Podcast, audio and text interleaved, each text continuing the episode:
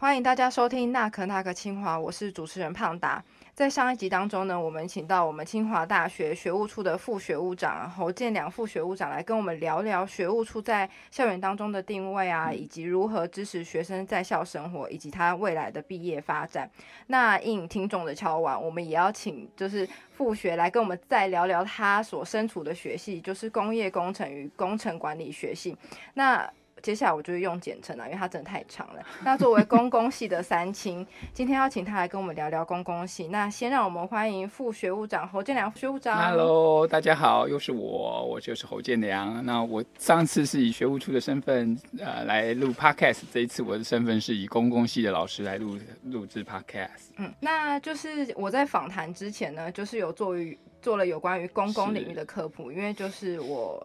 不是科管，也不是。公馆也不是，反正我觉得人文科，如果大家有长期收听我们节目节目的人，就会知道，那其实公共系在大学分类的。分类与分群当中，它是被划分在工业管理里面，那是一个横跨工程与管理领域的学科。那看起来是领域非常的广的一个学科。那首先就要请你就是跟我们分享，就聊聊公共系在学科上啊，它主要的发展的知识跟它运用有哪些？OK，好，那当然，呃，刚刚主持人其实这边已经说的很清楚，其实工业工程或工程管理或是工业管理这个领域，其实它的名字已经讲得非常清楚。基本上我们是同是会教授工程科目、基础科目以及管理类科的一个科系。它其实从整个学系的定位来讲，它其实很多学校是把它摆在管理学院，然后会教一些工程的内容。但清华大学比较特殊的是，工艺工程系是摆在工学院底下，所以我们工程的科目会相对比较重，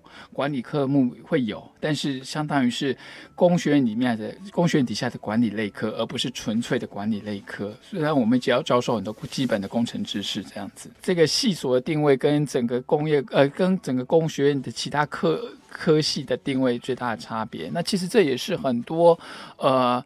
相对不是那么喜欢工程类科的学生会做一个选择，就是他其实是希望有更多管理层面的训练，就会选择我们系。在工学院底下，他如果想要考科系的话，会这样的选择。这是我们的定位上比较特殊的地方。我有从网页上看到你的介绍，因为每一个老师他的专长都是不一样。对，那我们来谈谈你的专长好了。就是我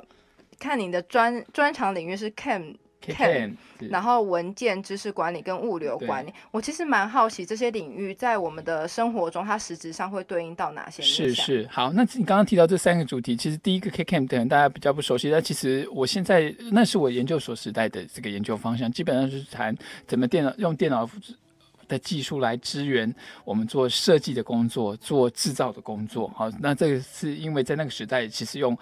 呃，在早期大概两千年左右的时候，其实大部分呃都已经开始慢慢用电脑来辅助传统比较用手工或是呃机器来做的这个工作，然后用电脑来辅助。所以我，但是我大学时代的研究主轴，所以 KKM 大概是这样子。但我之后呃毕了业之后，我在学校任教的时候开始做的主题会。偏了哈，包含了文件或知识管理，或是所谓的物流管理。那文件和知识管理可能大家听起来会有点抽象，其实跟我们生活应用非常的多哈，包含了可能我们在做很多决策的时候，类似像呃早餐厅、看电影，我们现在的习惯都是会上网去查，嗯，评论啊，这个评论有个可能会直接有给我们分数，但这也有一些只有给我们很多的评。评评语评论的这个文字的描述，而文管或知识管理其实就是要用一些大量的所谓的文字的内容，那我们用一些数学方法，自动的去截取当中比较关键的重点，那让我们在做决策的时候比较方便，而不需要大量的去阅读。我们可以可以大概知道说，哦，原来啊这一大篇的内容呢，基本上在讲的重点，比方这么多人的评论，那其实主要的啊评论方向大概在哪里？这个就是文管或知识管理我们在做的事情，用 text mining 放在做很多的字文字分析。那除了这个之外呢，其实也很多，现在新闻很多。那有些公司它可能也许需要用到公司相关的新闻。那以往他们都是讲调查部门的人员要去读，然后了解公司在今天的新闻里面大概被评价的倾向是正面的、负面的或是中性的。那这个都是需要大量的人力来做这件事情。那我有这样子的研究方向之后，其实是可以帮公司很多在解读大量的文字内容的时候，其实是有比较有效的方式得到一些重点。所以这个是。这个主题的重点。那物流管理呢，这个主要是在谈，嗯，在现在时代可能大家都很熟悉啊，因为大家都有购网网上网络购物的习惯。那这网络购物的东西它是实体的，那不能透过线上提供给我们，那就需要透透透过物流。那早先的早时代，在呃电子商务还不那么进入民生的应用之前，其实大部分是公司跟公司之间在原物料、半成品呢成品之间的这个交流，需要透过物流的方式来完成。所以早先的物流比较应用在我们所谓的 B to B 的应用，就是企业对企业的应用。那现在这个时代，这样已经广泛的应用在我们生活当中，包含的企业对客户，或是客户对客户，有些时候我们会做网拍，这些都是需要用到物流。所以物流行为基本上就是把实体的物在适当的时间点，透过适当的方式传到需要的地方。大概概念是这个样子。那我们系上也都有这些相关的课程在开售。嗯那我好奇，是我个人好奇，您说，就是您有在物流领，就是这个领域还有继续再发展下去做哦研究做做新潮的研究。呃，做研究的部分是比较少。早先我们是有帮跟一家公司合作，所以那时候在那个时代，我们花比较多的时间在做他们物流公司内部的改善。啊，那物流作业它其实有很多的细节，包含从供应商取得货物之后，它它进到我们所谓的物流中心之后，它是要去经过储存，那我们叫做仓储。储存完之后，它要根据需求从从仓库里面去东西挑出来，那种过程我们叫做拣货。那拣货完之后呢，我们还做包装，包装完之后还要按照目的先去做分货，分货之后才会是上车，它有一系列过程。而这些过程当中，其实物流中心面对很多作业上的问题，而工业工程的立场就是呃，针对这种作业层面的问题，我们用我们的所学过的一些演算法跟管理的理念，去帮公司在作业层面去得到改善。所以呃，物流管理在这一个部分，我过去大概是做这种比较呃第一线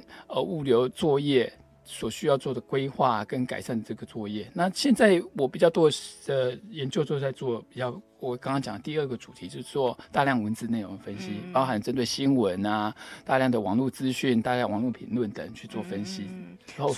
所以那个资讯的分析，就是我可能收集了大量的文字讯息，然后去做分析，或是点击率什么等等类似这这这这些都算是。嗯 OK OK，好，了解。嗯，那呃，接下来就是又要再讲到就是复学他的经历，就是他是三清。我相信大家如果就是如果去搜寻 Google 啊，就会发现说他就是学硕博都是在公共系。那我想要大学是对学硕博这样。对对，OK，那呃，想要请你跟我们分享，就是当初你为什么会想要念公共系？而且我发现你是跳级，所以你在啊高二的时候就发现你想要念公共系好吗？，嗯，好，我可以解释一下哈。当然，三清的这个是大家常对于呃学士、硕士、博士都在清华大学取得学位的人所下的称呼，但严格来讲，我不能称三清，原因是因为其实我没拿到硕士学位，但基本上大家都忽略这一点，所以我也都跟着大家一起讲我是三清，因为我是从硕士班职职工博士，所以事实上没有直接拿到硕士学位，我可能硕一的时候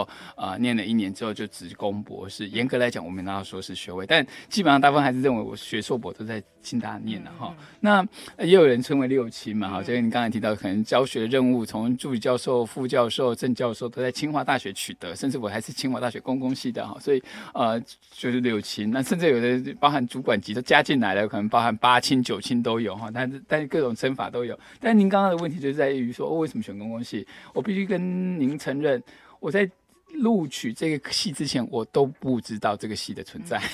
我只是我想，可能大呃，在早些时代的时候，其实我们很习惯填志愿的方式是按照排名。你那时候还是联考吗？嗯嗯嗯七月就七月，现在没对，没错，完全没有 没有什么几阶段啊，什么那个学测呃只考学测这种区分，我们就是七月一号这正式的大学联考。那那些时代呢，各系的。分数的排名是很鲜明的，但现在因为入学管道多元，然后各系的这种考试的这个采集的标准都不太一样，所以其实这个排名已经不那么的鲜明。所以学生在选填志愿也大部分这个社会氛围都是告诉他你要按照你的志愿去选择，但是我们那个时代其实不是这样的，就是照分数。对，这照分数。那你可能觉得你的分数弱点大概在哪一个 range，那你就会填那个 range 里面的科系，再照排下来这样子。那我们也不像现在的呃学测这里只有六个志愿，其实我们没有，我们有有有有多的是电脑卡那个那个学学学系卡可以可以去填填那个啊，所以我们基本上没有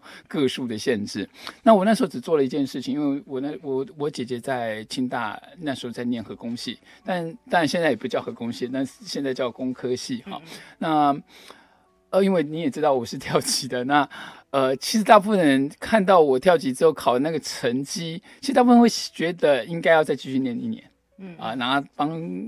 学校争取更好的志愿的人数，比如台大医科、台大电机，好，那这个是我们在那个时代认为的第一志愿。但我其实没有那么想再继续念高中，因为说实话，我也没有想要继续念高中，是因为我觉得我没有很鲜明的志愿啊，所以呃，在我的逻辑，我就是选择清华大学的所有工程类科。我虽然是念第三类主，我考生物，但我只选了二类科。一方面也是清华大学当时就二类科，好，所以就这样子最。一路这样填下来，从当时的排名在那边填填填之后，最后我就录取了公共系。嗯，那也在那个时候，我才开始意识到这个公共系的真实的存在。甚至我第一个被挑战的问题是来自我的高三的老师，他就问我，呃，一放榜之后呢，我导师就急急忙忙打电话来我家，这这好像是我生平第一次接到我高中老师的电话，他就问我说：“你知道你的弱点了吗？你知道你的的消息了吗？”对，然后我就告诉他，然后他就。等等会要说，你知道这个戏在干嘛的吗？我说大概知道，说但说实话我不知道，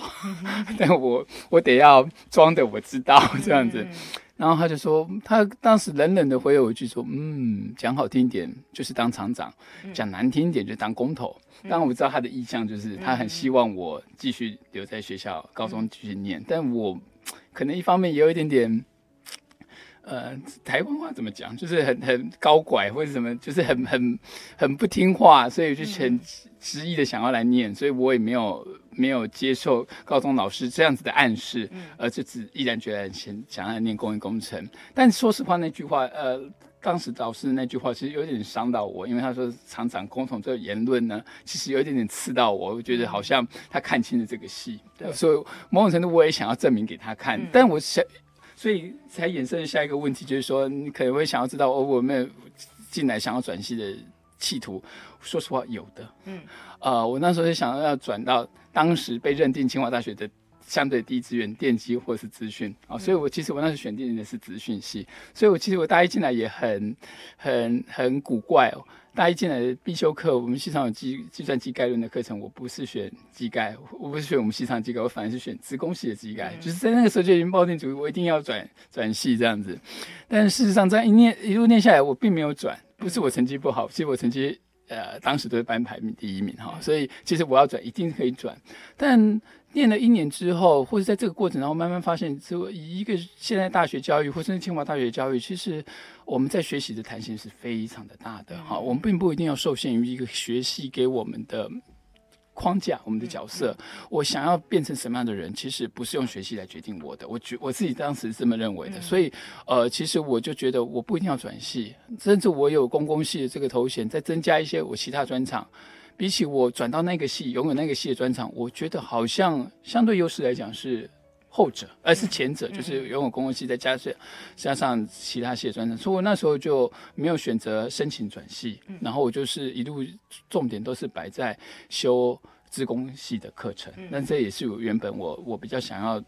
转的科系，但事实上我没有选择转，而是继续留在公共系，然后修很多自工系的课程，大概是这个样子。所以严格来讲，呃，公共系这个选择有一点点是误打误撞而成型的，而我也一路随遇而安的继续练了下来。那呃，当然也一方面，我觉得在学工业工程科系的过程当中，其实我觉得这个系呃它的策略主题很广，那我觉得这是好事，因为这是可以让我看一件事情的面向会变得比较广。举例讲，我们做一个决策时候。可能从技术面，也许电机资讯里面会从很技术面的角度来看一个问题，但是工业工程比较不是这样啊。技术面当然你必须要精进，但是也要考虑到成本面、时间面、品质面这些角度同时要兼顾的时候，其实你就会牵扯到很多的权衡。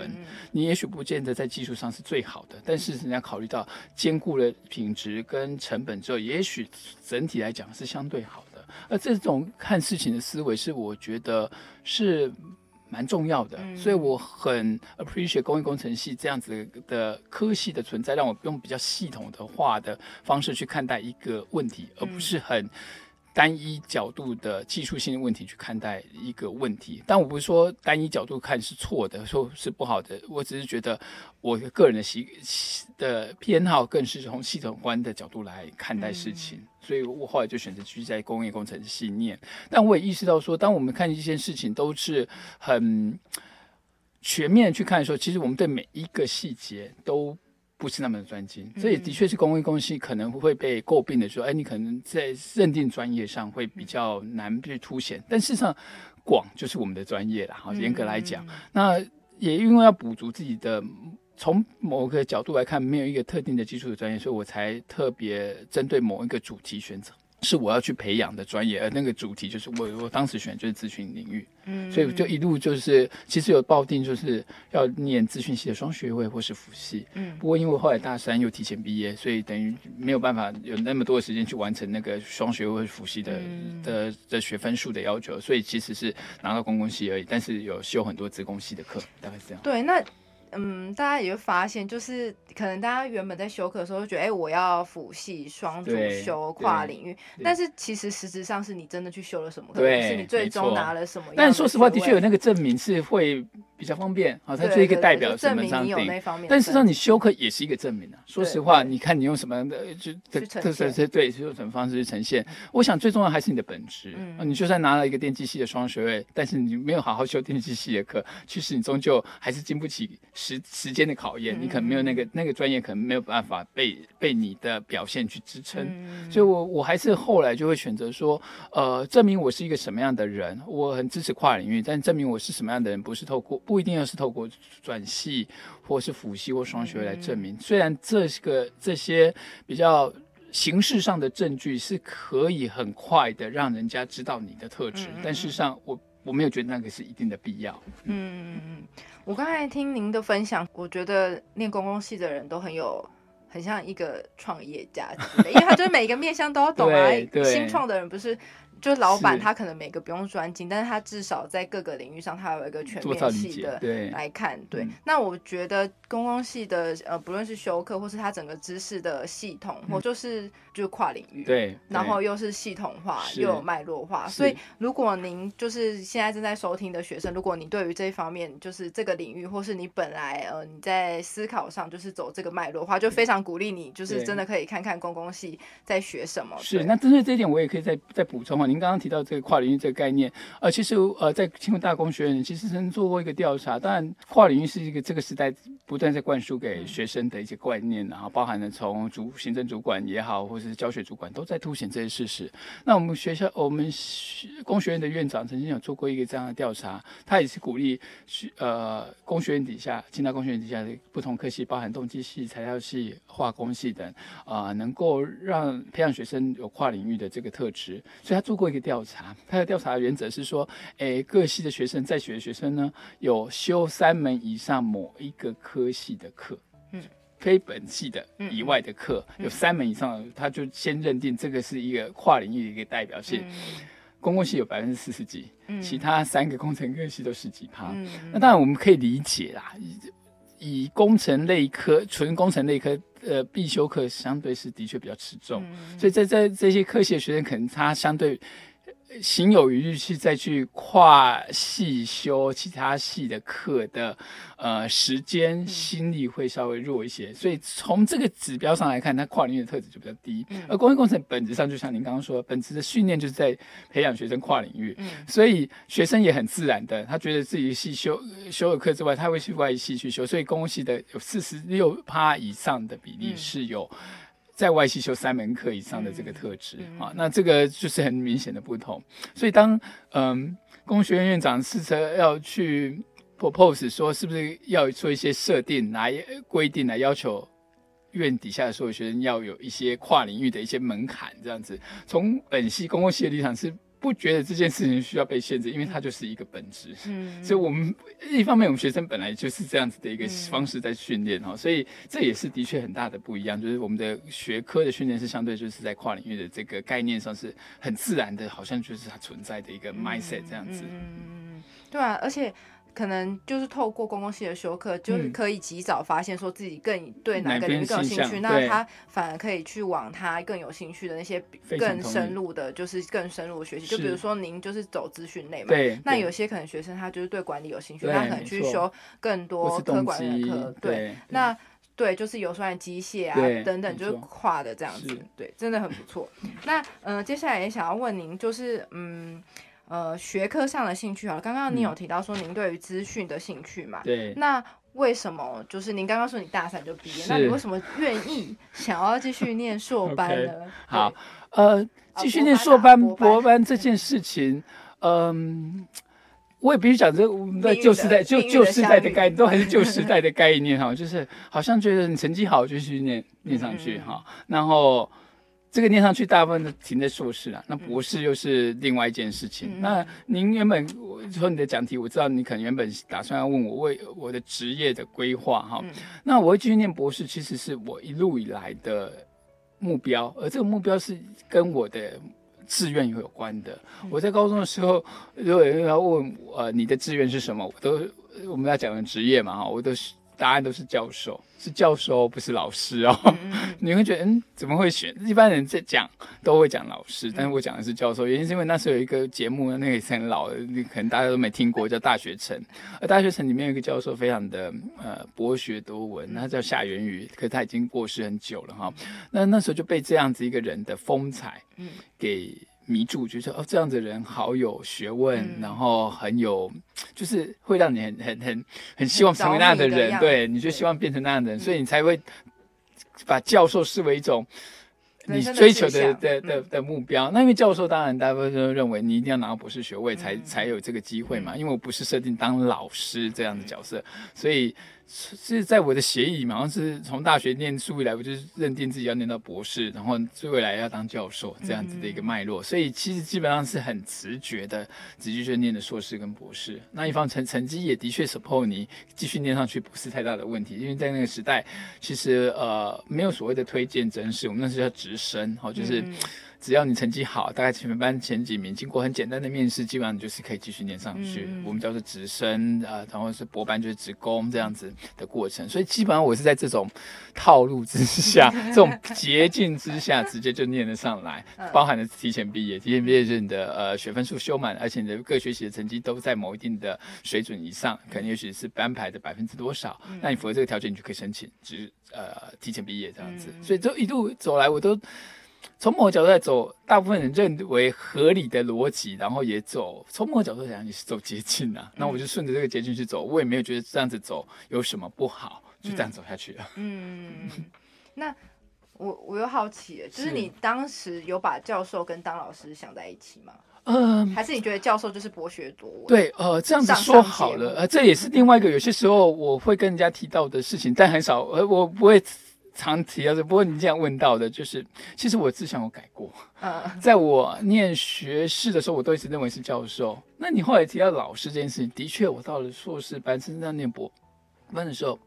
我慢慢把我的志向改着，从教授变成老师。嗯嗯。那曾经有老师问我说：“你为什么这样子想呢？”我说：“呃，因为我上真正念大学之后，我才觉得大学老师好像挺无聊的。嗯，就是。”就是我们一般认为的那种象牙塔那种概念，这样子就好。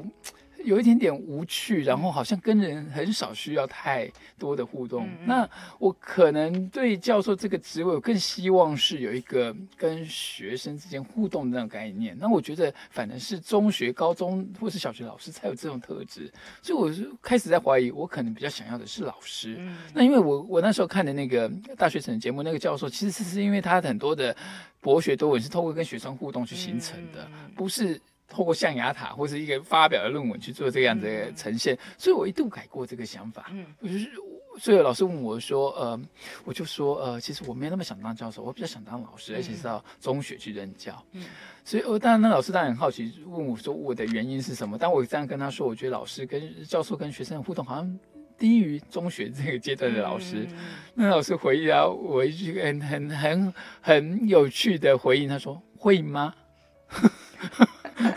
他可能自认为自己没有，但说实话，的确可能他也没有，对啦。但是我那时候有一种种，有一点点反，呃有一点点在改变这个想法。嗯但事实上，我后来还是继续念了博班，主要原因也是因为我觉得，嗯、可能也许我自视偏高了哈，我觉得说，哎，那么学习成绩也不错。如果我去呃中学教书，我可能会后悔。我觉得我好像没有发挥到我该有的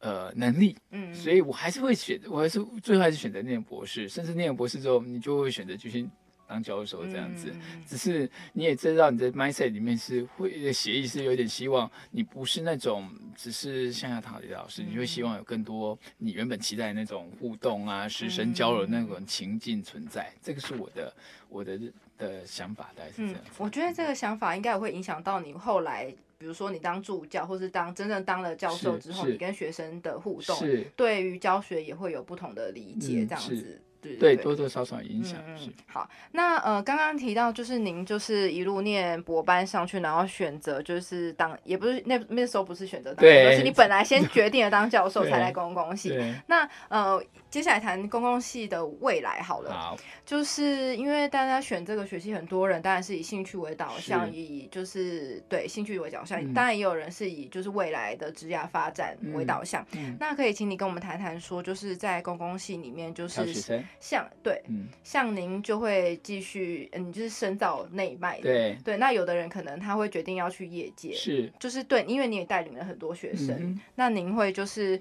呃，首先就是请你谈谈，就是公共系就是未来的出路有哪些？那你可能可以呃建议同学可以怎么样做选择？OK 对，但严格来讲，如果以我们毕业生的后来的发展，其实真的是蛮多元的啦哈。那当然，我们系还是有一些呃原始科系主要被认定的职业哈嗯，包含在呃在很多的。第一线的生产现场里面，我们很主要的工作有包含的生产管理或是品质管理。生产管理基本上就是在做真正投入制造之前的规划的相关工作，嗯包含规划呃这个产品应该什么时候投线，然后呃投入现场的意思，然后原物料什么时候提供，怎么跟这些呃成本呃你的设施去做搭配，就是做规划阶段，那以及。制作完之后，后续的收尾，这收尾包含品管，你要确认好这些东西的品质水准是不是在你原本预期的目标之下。嗯所以最典型被认定大概是这两个主要的脉络底下的这些相相关的任务。那当然，在很多公司里面，其实这些工作会分得非常的细的，嗯包含了可能有的会专门做设施规划，所以设施规划就是现场的布局啊，嗯设施怎么安排，动线怎么安排才能够有效率，然后让它的效能最好。那也有一些做成本分析、啊，那从财务的立场去思考说，哎。呃，怎么样去配置你的成本啊？你把你的原物料的选择啊，你的设施的采用的做法等，这都会影响到你的成本。好，所以这主要的跟工业工程最直接相关的科系的职业发展大概是这样，但事实上不止哈，嗯包含很多毕业学生，我们甚至我我们系有一个系友是呃，大家也许有用过的工具叫 Who's Call。Who's Call 是是背后也被 Nine 去有是不是？对那是我们系友 系友出去创的公司嗯，我们有很多学生是选择去创创业，啊因为就像您但我觉得系就是一个可以自己搞一间公公司的一个学习，但事实上，我们需要技术的支撑呢、啊。我们有这样子的思维，不代表我们有对应的，嗯。因为重点还是你的服务跟技术的本质、嗯。来来销售嘛，所以我们需要跟技术团队去合作。对，所以很多像这种，呃，我当然有些人他自己本身技术能力很强啊，也许有很多人 programming 很强，有的人呃动手做机械的能力很强，也有这种哈、那如果没有的话，他是找一个技术团队来一起合作，但是他一定会懂基础的技术，对就是基础的概。念是懂的对对，但是说要做深度的这种呃研发，那某种程度你可能过去你就会很有兴趣，嗯所以导致你可能对动手术就是很厉害，嗯你有很多的很技术性的想法，这种人也是的确存在的。像呃我说的那个戏友，基本上就是他只等于具有技技术性的专业，也有所谓的工艺工程的思维这样子所以他在创业上的的门槛就就创造出一个呃相对难跨越的门槛这样子。嗯所以创业也是一块，那也有做呃金融业的其他的应用的都有，哎、嗯所以大概各种可能。那如果想要在这个领域当教授呢？您当会教授，那教授就呃也不到不鼓励，也不要到呃，应该也不是说鼓励不鼓励，我想可能应该是说，嗯。基本上我呃我会比较从两个角度看这件事，因为当当我们所谓的教授这个职业有是有两个关键的任务，一个是跟教学有关的任务，另外一个是跟研究有关的任务。哈，那当然还有人会提到服务，但服务这块我不想不用特别谈，因为其实每个工作可能都少有都是他本身工作以外的额外附加任务，那都是另外那一个工作的服务任务，所以服务我们就不谈。那老师有两个部分，一个是教学，一个是研究。那如果想要当想想要研究成分多一点。的话，其实有很多的机构，其实是有类似研究所的概念，像工研院啊、自测会对研究员这种。如果你对研究的性向是特别高的话，其实有一个选择是这样，因为我知道有些人是不喜欢教学，不喜欢在在台上去面对很多人这样子。那如果你在教学成分是特高的，那你可能选择适合是当老师。但大学的也有一些老师，呃，也是纯以教学工作为主的。那那。呃，也有一些可能是去兼课的，也有，那也有另外一个本职，但是他只是在大学兼课授课，那是在担任教学任务。除非你在这两件事情上是相对均衡的，你觉得你有研究的兴趣，那你也希望从事教学的工作，那我觉得当教授其实是一个最 perfect 的一个状态下做的选择。那如果两边有一边特别偏重，另外一边相对不那么喜欢的时候，其实你就考虑。另外的两条的走向，这样子会更适合他未来职业的发展。是，否则可能会有一些在执行任务上就会有点的。我知道有些老师很喜欢做研究，但是他一上台去教书，他其实是很排斥的。但他又配合这个任务得要去完成。对，也有这种老师。然后还要跟学生互动，就会觉得害怕。对，上台就会没错没错。现在小因为现在小朋友很难搞之类的。对对对，或是因为就是等于说。呃，现在老师跟学生之间的互动关系，或是上下关系，已经跟过去也也不太一样。对，那所以其实，在学生互动之上，就是除了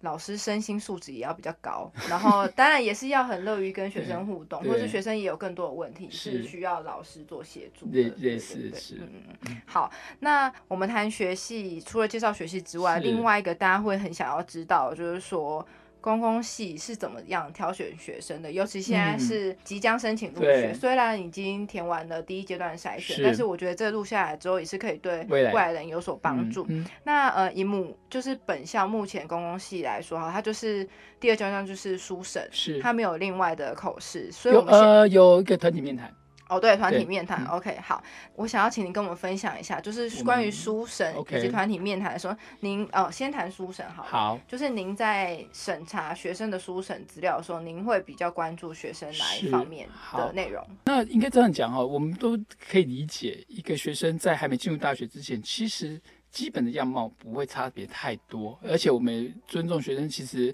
有多方面的发展，所以基本上在书审资料，其实只要你很充分去表达你自己真实的样子，包含你有参加很多社，你有参加哪些社团，你获得哪些奖励，你在学业表现如何的，这些都是呃能够把你真正表现到的水准呈现出来。其实基本上，我相信每个学系从这当中。就能够筛选出优劣，倒也不是特别偏重在说你学业可成绩好，你社团表现不好，就呃，我比较想要这样子的。那我这只做重要的社团表现，但是你的学科成绩无所谓。大概在那个高中的那个阶段。呃，各学系的判定应该都不会偏重，特别偏重在哪一个面向上，所以当然还是鼓励大家，就是各种自己的特质，不管是在生活面的表现、学科面的表现，在学校其他事物的表现，你有做到什么，就是很真实的表现出来，呈现出来这样子。那当然，如果以工业工程跟其他系可能稍微会，如果有选择的空间的话，我们可能会选择相对比较活泼。发展面向比较广的，因为这刚刚您也提到，就是说，呃，工位工程是希望学生是有跨领域的特质，那专注于某一个。领域很熟悉、很专注，不是坏事。但是如果你能够呈现你很多元的多元性，包含你参加各种类型的社团，然后你有各的扮演各种的角色，也许你也担任主呃，那叫不叫主管，那叫社社长社长。啊，或是社团的一些干部的，那这都是代表你的一个人格多元的发展。那这个在公益工程在未来的发展，因为我们常要面对很多专业部门的协调，那这个能力其实是蛮重要的。这个对你在未来从事工业工程相关的任务的时候，其实是有帮助。如果你是相对比较害羞啊、内向啊，你很着重在某一个专一单一的面向的时候，其实未来在面对这种跨领域的协调、合作跟沟通的时候，其实会相对比较吃力一点。嗯哦所以在这种状况下，呃，我们在高中这一块，呃，如果有学生在选择上，我们有选择的机会的时候，我们会可能着重在这个地方多一点。但我们也认清一个事实，说学生在高中阶段所呈现出来的人格特质，不等于他未来特质。嗯，其实人很容易变的，我觉得，尤其上即便是大学，我其实那个环境完全不一样。其实搞不好你以为是内向的人，其实到大学野的跟什么一样之对类的。但有很多人可能高中很野，可是到大学之后，你发发现自己变成就很这个很沉闷的人哎，对，很宅，呃就是就很奇怪。所以，所以我们也不那么完全相信说高中的呃纯粹的社团表现人格特质。所以我刚刚才说，其实你就把你各种面向，你到怎样的程度，你就很忠实的表现出来，嗯并不用特别为某一个科系的。某一种特殊的需求，所以你去特别包装某一个区块，我嗯觉得倒是不必。嗯我想大部分科系大概都有这样的认知。嗯嗯嗯，刚才讲了书审了嘛，那也想今天讲团体面试好了。大学生，我们先谈大学生，您会关注他们什么样的？好，那我必须讲说，我刚刚说的我们是团体面谈哦，我必须承认我们不是做团体面试。所以团体面试当然就是说，可能也许是老师会提问给你，嗯然后学生要做回答，我们根据对有回答来判断，呃，你对这个科系适合性。那我们所谓团体面谈，其实我们在做的事情是让所有学生通过第一阶段的学生都到我们系来，那我们可以介绍我们的科系。与其说我们要了解学生，是让学生了解我们，嗯让他们在做第第二阶段最最后的选择的时候呢，其实他们更清楚，他们做这个工业工程系的选择是不是他们想要的，嗯嗯或是呃在他们心中的排序是怎么样。嗯所以我们比较在介绍我们自己。嗯当然，在这个过程当中，通过第二阶段做团体面试之前，我们还会做一个简单的笔试。我们这个笔试其实会考一些，呃，也就是说测验，或者是说一个了解，我们会有一些问题来了解您对工业工程系的认识，嗯然后你。为什么会想要选择工业工程系？嗯你的想法是什么？我从这个角度去看，呃，你对工业系的认识。嗯，那当然，认识的越深的，我们可能会觉得，呃，这个是在做这个决定是相对比较 sure 的，不嗯是不是基于呃模糊的状态。但说实话，我自己一路过来是模糊状态过来，说实话，我们也也没有到这么的。沙里的一个要求，学生一定要非常明确。其实我有些时候学生会问我说：“哎，呃，是是是不是在做选择之前先非常了解自己，然后要做出很很 friendly、很很明确的一个划分跟决定？”其实我在做很多决策，其实都没有都没有很明确的想法，除了教授那件事情之外，嗯呃，科系也好或什么之类，其实我都没有绝对的的需求。但事实上，呃，我觉得这是一个好的特质。我通常会跟人家说，我很有弹性。嗯我不会特别要求，就想说，哎，我是不是比较想念资讯，我也想念东西，嗯我想电机，我一定要很很很明确去把这个事实呈现出来，因为其实我没有。你说我排斥电机吗？没有，排斥东西没有。但是我也许我一些科系，我也许会很排斥，也许有，嗯我可以选某些我排斥的科系，但嗯其他科系我觉得都 OK。嗯那所以我是保有这种弹性。嗯那我觉得弹性反而是一种特色。嗯你可以随时看到，呃，根据呃你对某一个主题的特别的了解，你才发现，哎，你对它强强度又更强一点。嗯那不代表其他的领域你就一定要把它划掉。嗯我我我的心态是大概是这个样子。嗯嗯，我觉得这里也可以给学生很棒的提醒，嗯就是说。因为大家可能有时候会被说你一定要很明选选一个科确，你，要你的对过去的经历要我觉得现在跟学生蛮辛苦的。学习要很准确的对应，嗯但是其实保持弹性是更重要的，是但你要知道你在保持弹性，这个这个啊不是随便哦，对对对对，不是摆不是说啊，我不知道，我不知道。但你如果说你不知道的前提是，呃，我对他我没有排斥，我对他也没有排斥，对这样子的特对特质要而且是用蛮认真的态度，就是正视这个正视。自己的就是弹性。您虽然就是有面对不同的领域的知识，但是其实你都是很认真去面对每一个，是就是你就我就是去学嘛，那就是学学看，然后我就是做我当下能够努力的部分，那也不排斥说自己不想要做什么，是对对对，我我我也想借着这个机会，因为这个过程当中，过去的担任老师的这个阶段呢，二十多年在清大任教，其实也很多时候是朋友啊，或甚至一些嗯以前的同学，他们都小朋友了嘛，那有些时候就会呃把小朋友引荐给我，然后让我去跟他们开导开导，哎，鼓励啊，或是开导，或是帮他们呃了解他们的需求这样子。但说实话，我觉得这些学生很辛苦，因为他常常被问说，那你想想要做什么，我也要干嘛？这说实话，我们在那个年代，我们说实话，大部分时候我们讲不出原因出来，但不代表我们这样子就活不下去。嗯其实很多时候，我们是说借由事物的过程，慢慢去嗯修正自己的方向。那所以，我常常就会跟学生，呃，这些有机会面谈学生，呃，讨讨论的学生，我就说，哎，其实这样听起来，其实你蛮有弹性的，其实不是坏事，嗯没有必要把自己逼得那么紧，说一定要选说，所以我到底想要念资讯还是你想要念电机？嗯因为今天你跟他讲多一点电机的时候，他就哦，我好像真的很喜欢电机，但是我讨厌资讯，嗯没有，那这样我怎么那我到底怎么选呢？但我觉得没有需要二真的这样子二分法哈，所以呃，我通常会跟学生讲，那你那你就很清楚，其实你都有弹性。那往好处想就是，呃，你你落到哪一个领域里面去，其实对你而言都是可行的。对从某个角度来，至少现阶段来看，嗯都是可行的。嗯也许你既有认识，你会去修正，嗯但那也都是你要自己亲身去经历过去做的修，才会做出那个修正。你听别人说，可能你永远处在门外，那个都是揣摩出来的。可你自己去经历之后，去做出的那个修正，才是属于你自己的。所以我比较，呃，有些时候会跟学生讲说，如果当你这种状况的时候，其实你很放心的让自己接受自己是有弹性的。嗯嗯那我想在座的各位，如果有听到这样子的话，就是你当处于在一种彷徨，你不知道怎么去做这个很所谓的明确的捷径。人家问你这个问题的时候，你可以思考一下，你是不是一个有弹性的人？你可以告诉他，其实你保有某些哪些领域的弹性，这样子也许你会比较舒服一点。嗯，这也是一个很重要的，嗯，我觉得、嗯、算是特质嘛，是。就是也不要让自己设限。对。就对啊，因为有些人就会说，啊，我真的对于数学不好，我不想嗯接触任何一切关于数学的事嗯情，那就是很可惜，因为像公公共系的话，它的数学，大家可能以前传统就是算算数学，但是其实数学有很多个面向，就是很多东西，比如说资料科学什么，这些都是跟数学有关，但是它可能会激起你某一方面的兴趣。对，对没错。好，那刚才台湾大学好了，嗯我们也要为广大的硕士生做一个小小的服务，是因为他们就真的是面试。嗯哼哼，对，那以呃，其实也鼓励现在已经是大学的同学，嗯，他如果想要往这个领域来的话，他如果在面试的时候，或是他在准备书审只要，他可以怎么样做准备？是，呃，当然这个可能两个面向嘛哈。如果假设你是大学本来去念工业工程，然后其实你继续念上来念工业工程研究所，基本上这种直觉的式的选择不会被挑战。你为什么做这个选择嘛？啊，因为本来就是顺理成章，因为你很熟悉这个戏，你也觉得你愿意再继续深造，所以基本上这个问题比较小，可能比较大的问题会落在外科系。外科系比如说我好了以我为例，是如果我您是一个您您的是人文社会 人文人文领域的，对，那那我们可能就让我们就很好奇，说，第一第一个会被挑战，就是说，那您为什么想要选择公共系？嗯。啊，可能你会有对公共系的认知，那我们就会下一个问题，就要想要了解你这个认知的基础是什么？嗯嗯。那这个基础有可能是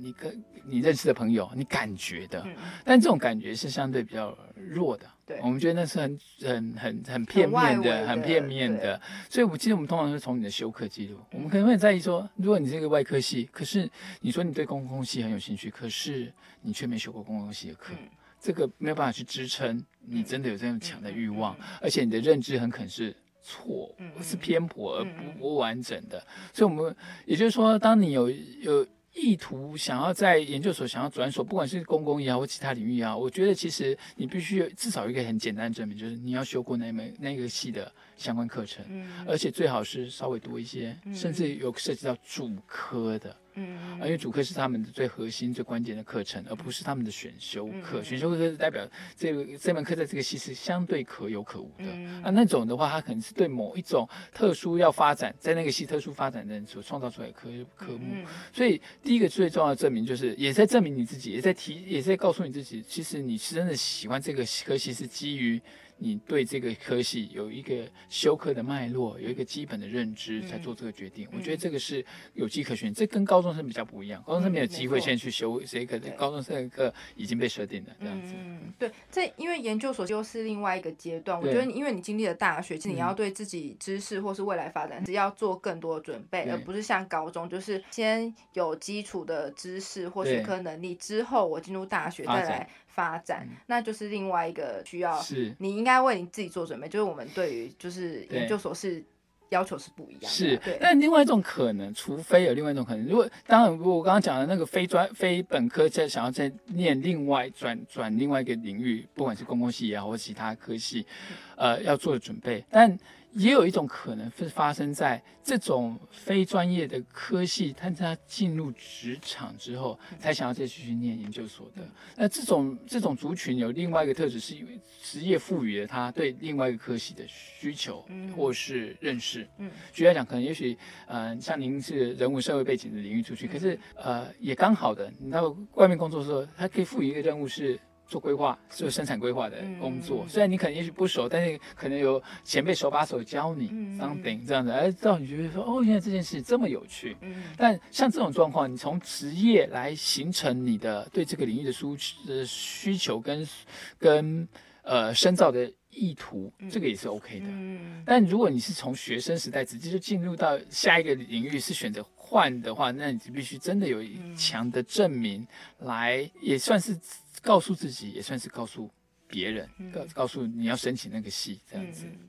顺便这边工商一下，刚才讲到就是在职业上之后发现想要深造，我们公共系也是有在职专专班的，对欢迎大家就是有兴趣的话 可以上网看看。也就是说，这样子它是个 open 给呃，你还想要继续工作，你不想要直接 quit 工作之后全职来当学生的时候，你可能就会念在职专班。嗯但也有一些工作一两年之后选择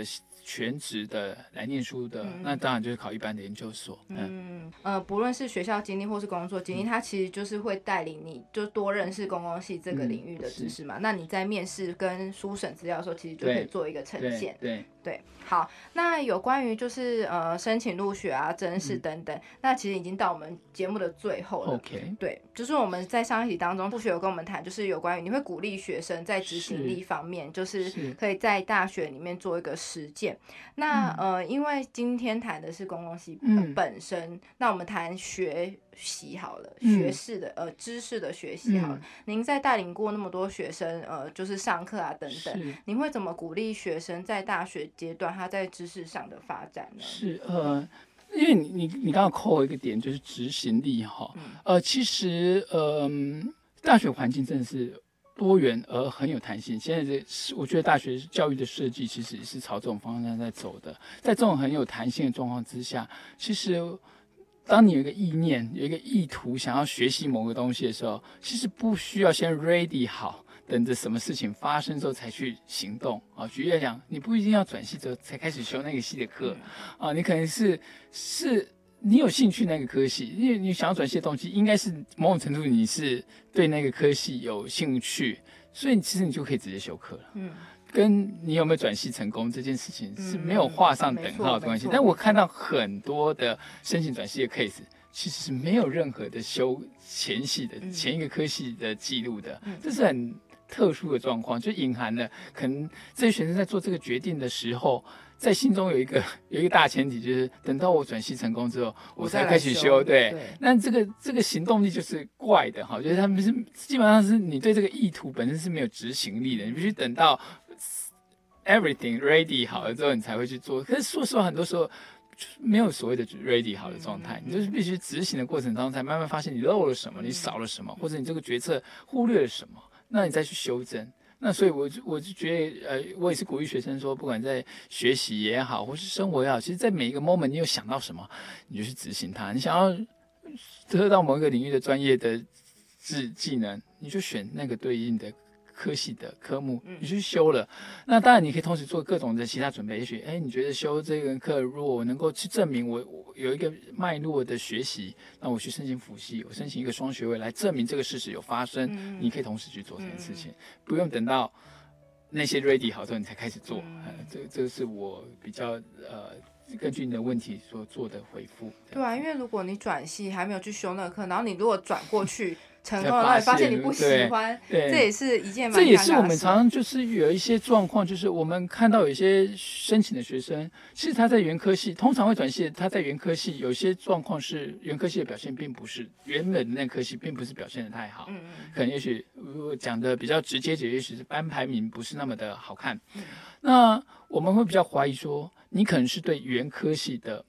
不如意或不满意，才导致你要转系，不是你对于必科系的满意的喜欢而转到我们系，所以这个是两个不一样的意义的。嗯。所以当然站在一个呃系所呃在 approve 这个所谓的呃申请案的时候，其实我们当然是希望选择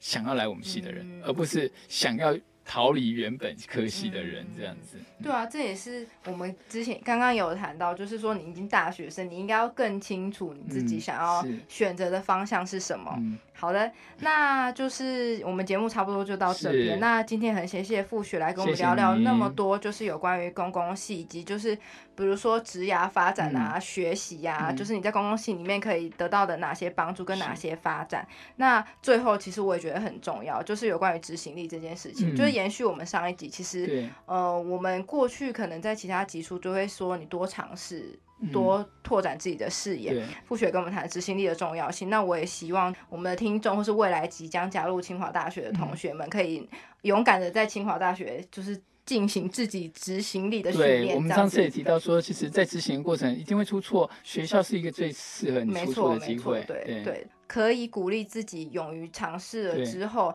再去看看自己下一步，当然也不要设限，这也是很嗯重要。是你不要先是的限说说我不想做这个，不想做那个，我只想做那个。但你后来可能你真的没做，你不知道说你到底喜不喜欢，或是走不走得下去。对，大学的这个部分其实是成本最低的，没错，是尝试。嗯嗯嗯嗯，对，好，那就是最后就是感谢各位听众的收听，那可那个清好，我们下次见喽，拜拜，拜拜。